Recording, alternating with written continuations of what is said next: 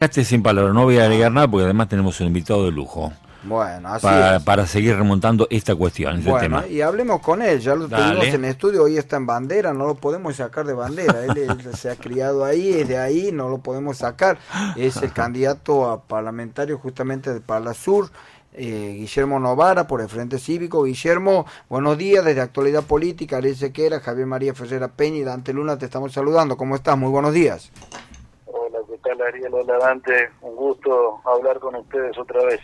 Eh, Guillermo, bueno, no sé si nos estuviste escuchando, calculo que sí, pero bueno, Ariel ya me ya tiró el- la primera pregunta al aire, creo que corresponde que vos puedas contestar más que te caben las generales de la ley como candidato y él decía, ya lo charlamos, pero no está de más me parece reiterar, ¿para qué sirve un parlamentario del Parla Sur en este caso? Sí, eh, Parlasur es justamente una, una, una- a ver, un, un resumen, para no decir parlamentario del Mercosur, entonces lo resumen Parlasur, pero es, es- cumple las funciones de un diputado. Lo que vos dijiste recién es muy cierto, ¿no? Ojo con eso, ¿no? Cuando se Hmm. pone en duda el para qué sirve. Mm, porque a- a- así empezamos y después terminamos donde decías vos.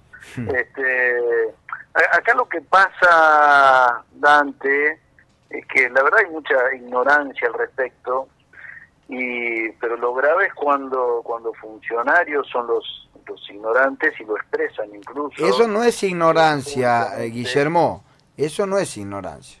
Eso es picardía política, eso es Ojalá fueran pícaros. No, pero o, o llamar, poner el título, pero no son ignorantes quienes dan esas opiniones, me parece, porque son opiniones intencio, absolutamente intencionadas, a eso me refiero. Sí, eso sí, eso sí. O sea, aclarémosle a la audiencia, no sé si ustedes lo hicieron antes, pero bueno, un ex funcionario nacional cuestionó justamente las propuestas que venimos haciendo desde el Frente Cívico en Santiago del Estero con respecto a lo que queremos hacer una vez que, que lleguemos al, al Mercosur, hasta el Parlamento del Mercosur, diciendo que el, que el Parlamento del Mercosur no sirve para nada, que es todo mentira, que uno va a ocupar una, a calentar una silla y a cobrar sueldos y bueno, en fin. Bueno, eso me Eh, parece, Guillermo, eso me parece más propio de la interna eh, política, pero yo creo que, este, a ver, me gustaría escuchar de quien hace estos cuestionamientos cuáles son las propuestas. Primero, si llevan o no lleva la lista que representa candidatos a esos cargos y segundo, si es que los lleva, cuáles son las propuestas. Claro, claro. No, lo más grave es que desde el espacio eh, nacional que representa a esta gente, a ver, Cambiemos, obviamente llevan eh, candidatos al, al Parlamento del Mercosur. Pero si no sirve para nada. Pero si no sirve para nada. Guillermo, ¿Eh? pero, pero si no sirve para nada, ¿por qué llevan? Pero por eso digo, o sea, si está cuestionado, si dicen que no sirve para nada, o algo por el estilo, o sea, ¿para qué avalan llevando candidatos incluso de la talla de, de Luis Brandoni o de Elisa Carrión, ¿no? O sea, que más allá de las diferencias políticas que tengamos, sabemos de su, este, de, de, de, de- toda su trayectoria, así que, este, pero déjame que te explique un poquitito, yo creo, por dónde... Perdón, perdón, por ahí me enardezco, perdón. No, no, el tema de que por ahí se denoste el Parlamento. A ver, todos sabemos que, que el Mercosur, de alguna manera, trata de replicar lo que es la Comunidad Económica Europea en América Latina, Así ¿no? es, así es. Este, y el Parlasur o Parlamento del Mercosur vendría a ser el paralelo del Parlamento Europeo. Eh, ¿Cuál es la diferencia? Hoy por hoy el Parlamento del Mercosur, su- la- las decisiones del Parlamento del, del Mercosur no son vinculantes hasta el día de hoy. Es decir, que lo que se decide en el Parlamento del Mercosur es enviado a cada uno de los gobiernos de los países miembros para que ellos lo hagan aprobar por su respectivo Congreso. El Parlamento Europeo, al día de hoy sí, sus decisiones son vinculantes, pero para llegar a eso les llevó más de 30 años. Imagínate que el Parlamento Europeo comenzó a funcionar en 1952 y sus decisiones recién tuvieron relevancia, pasaron a ser vinculantes en 1985, 1986. Este, ¿Y por qué es eso? Que yo, que es lo que quiero que entienda la gente. Eso se debe a que lo que se necesita es que previo a que esas decisiones sean vinculantes, eh, tiene que haber una, una asimilación de la importancia de lo que significa formar parte en este caso del Mercosur, no solamente por los gobiernos, sino por la comunidad toda, ¿no? Para poder llegar entonces a aceptar una decisión que tome el Parlamento del Mercosur. De lo contrario, podría ocurrir que, a ver, el Parlamento del Mercosur decida sobre eh, el Amazonas, por ejemplo, sobre dejar de, de, de, de, deforestar o viceversa, vamos a poner un, ejemplo cualquiera, y el presidente de Brasil diga, ¿por qué yo voy a tener que aceptar una decisión de parlamentarios argentinos, paraguayos, uruguayos, bolivianos, venezolanos? Entonces yo no, no estoy dispuesto, y entonces ¿qué hago? Me abro, me voy del Mercosur porque no quiero aceptar este, que decidan eh, sobre cuestiones propias de mi país parlamentarios de otro país, ¿no? Entonces corremos el riesgo de una disolución de, este espacio, una disolución del Mercosur. Eh, hasta que no tengamos esa solidez estructural que ha llevado a la Comunidad Europea, por ejemplo, a tener una moneda única y otras tantas cosas, y le ha llevado 30 años o más al Parlamento Europeo para que sus decisiones sean vinculantes, bueno, nosotros tenemos un proceso que comenzó en el año 2007 con el Parlamento del Mercosur, lleva algunos años, con algunas interrupciones en el medio incluso, así que eso es lo que algunos, algunos consideran que, que por eso nos sirve. En realidad es como vos decís, por un lado de ignorancia, eso de eso estoy seguro, eh, y por otro lado es mala leche, o sea, tratando de denostar como no no son capaces o no tienen propuestas a la hora de poder trabajar en un espacio de esas características, entonces tratamos de, de denostar al rival y seguimos con estas campañas de odio, de desprestigio y demás, sin propuestas, y cuando alguien las tiene, en vez de tener propuestas alternativas, lo único que se busca es tratar de, de denostar al, en este caso al rival político. Entonces, una vergüenza, o sea, nosotros estamos buscando el diálogo, la construcción permanente, e invitamos a todos a sumarse eh, al, mismo para, para que podamos construir, no destruir. Guillermo, Guillermo, yo voy a ser, a ver, eh, elegante, me, me, estoy alabando a mí mismo, voy a ser elegante y voy a... Te darás cuenta que yo también trato de ser elegante. y voy a destacar que cruzaste espadas con Carlos Ejalescano. Digo, porque si no, para que no quede a medio camino todo lo que estamos hablando. Cruzaste, cruzaste, cruzaste espada con Carlos de Calecano. Eh, yo no te voy a decir lo que vos tenés que responder porque lo hiciste muy bien a través de las redes, pero te doy un argumento más. Avisale a Carlos de Calecano que el Parla Sur sirve para que Pepín Rodríguez Simón siga prófugo, por ejemplo. Que no, no estaría de más recordarle, ¿no? Ya que pregunta para qué sirve, digo, me parece que a Pepín Rodríguez Simón le sirve y vaya si le sirve, lo mantiene en libertad. Prófugo, pero en libertad. No, totalmente. A ver, yo, yo no quiero darle relevancia a las palabras de Ceja Lecano más allá de que haya sido un, funcionario nacional, sí. porque la verdad no lo merece, este, no le quiero dar tampoco protagonismo, pero sí aprovecho sus declaraciones para para por, porque sirve, ¿no? Porque quizás mucha gente por ahí pueda pensar lo mismo o puedan influir el, pensamiento de, de, Cejas en, en, quienes desconozcan esto que acabo de explicar. Entonces, de alguna manera, este, sin ofender a nadie, sin, sin sumarme a esas descalificaciones personales este, ni políticas, uno intenta desde el lugar que le toca este, asumir con la absoluta responsabilidad eh, ahora esta esta candidatura que tengo y este y, ojalá podamos llegar a ocupar una banca en el, en el Parlamento del Mercosur para, para llevar adelante las propuestas que tenemos. Después no, no, me voy a gastar tampoco en, en, contestarle a estos personajes que lo único que buscan es eh, un, un, poquito de espacio para tener un cachito de, de prensa o de difusión, pero por ahí, como te digo, quizás venga bien para aclararle a muchos. ¿no? Seguro. Yo, la verdad, eh, en esto, y te invito sobre una reflexión, te pido esto, digo, si uno va simplemente a una cuestión de raíces, ¿no? La derecha y, la izquierda nacen como expresiones de, parlamentarias en, en, Inglaterra, es decir, para un lado uno, para otro otro, con haber intenciones o ideologías que avalaban seguramente su presencia allí representando al pueblo, pero estaban dentro de un mismo organismo, unos a la derecha, otros a la izquierda.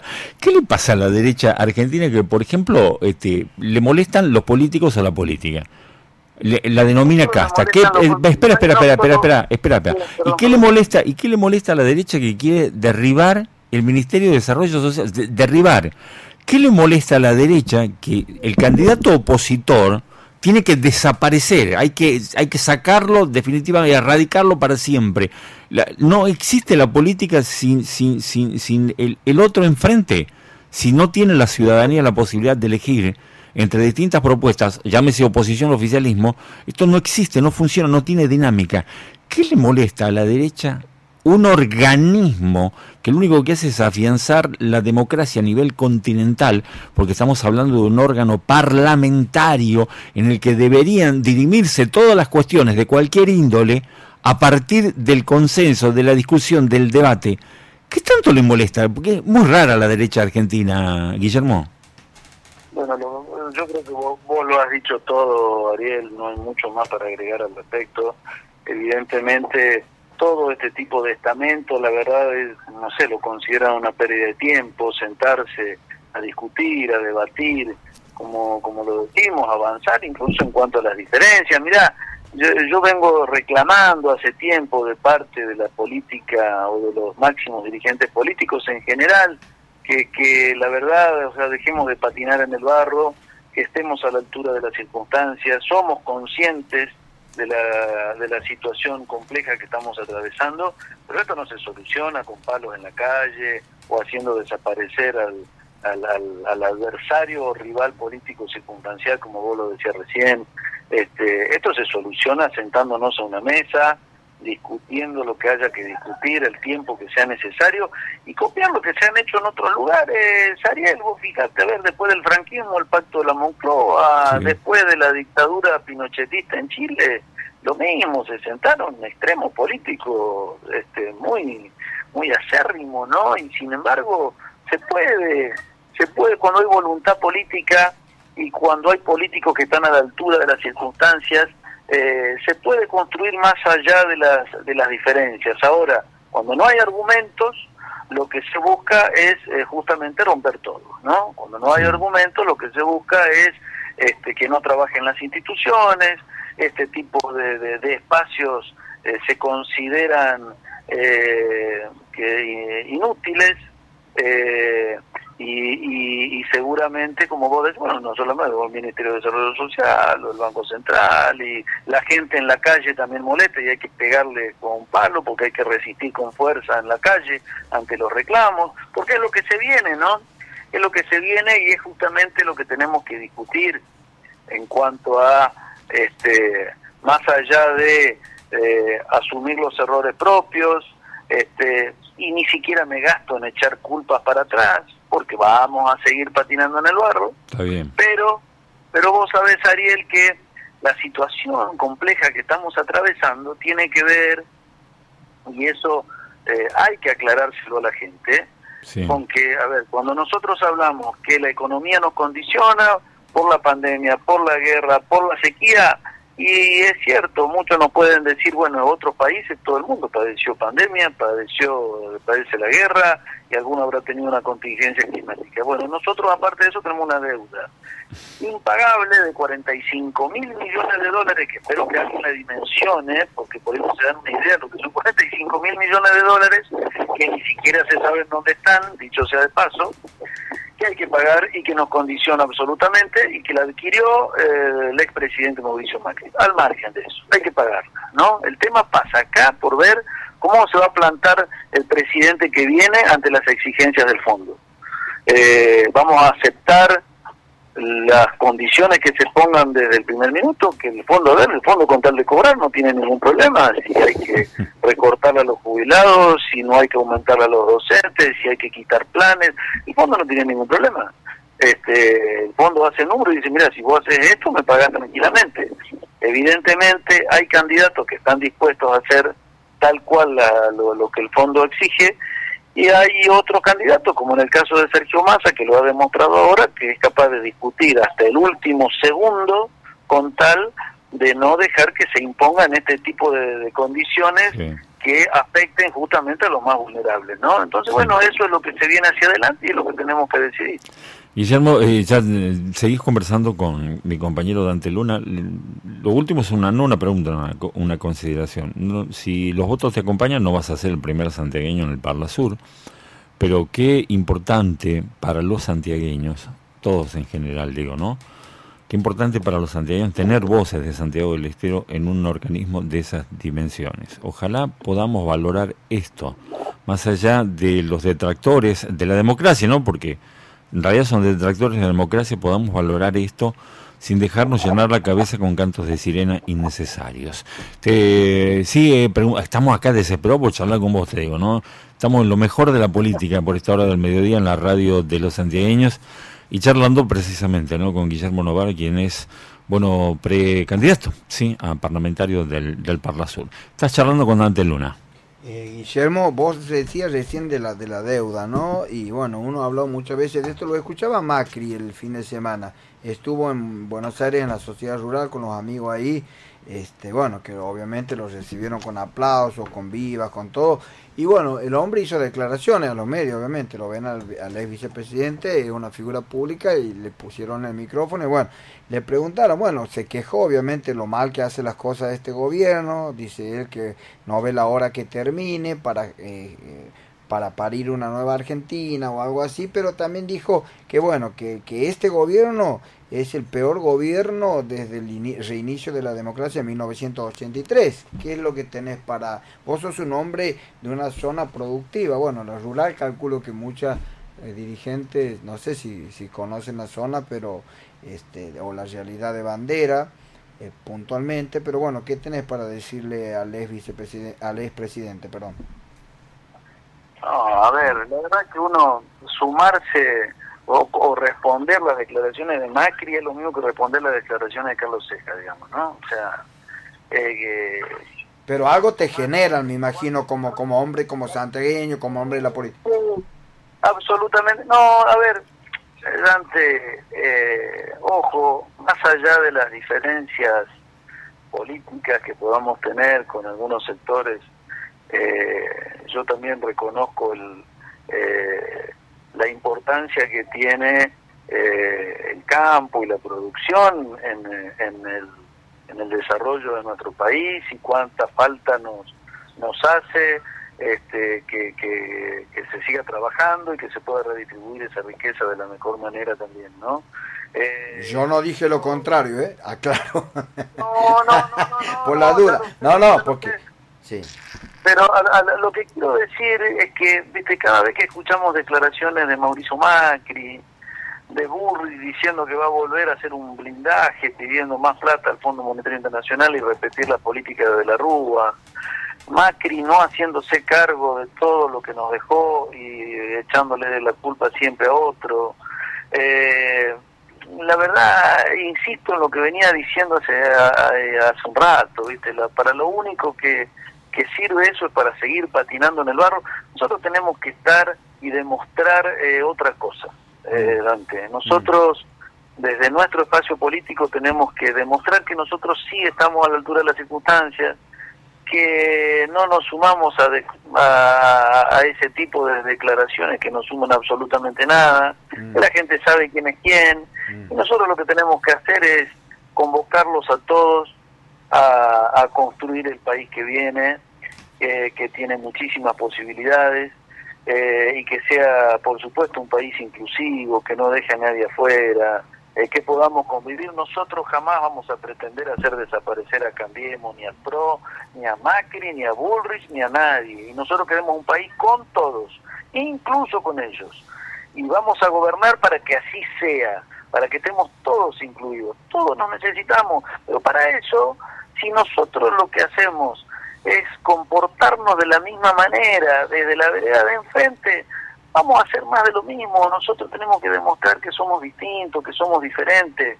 Tenemos que ejercer la política en toda su dimensión y la política es diálogo, el Parlamento es para hablar, así que el Congreso es para eso.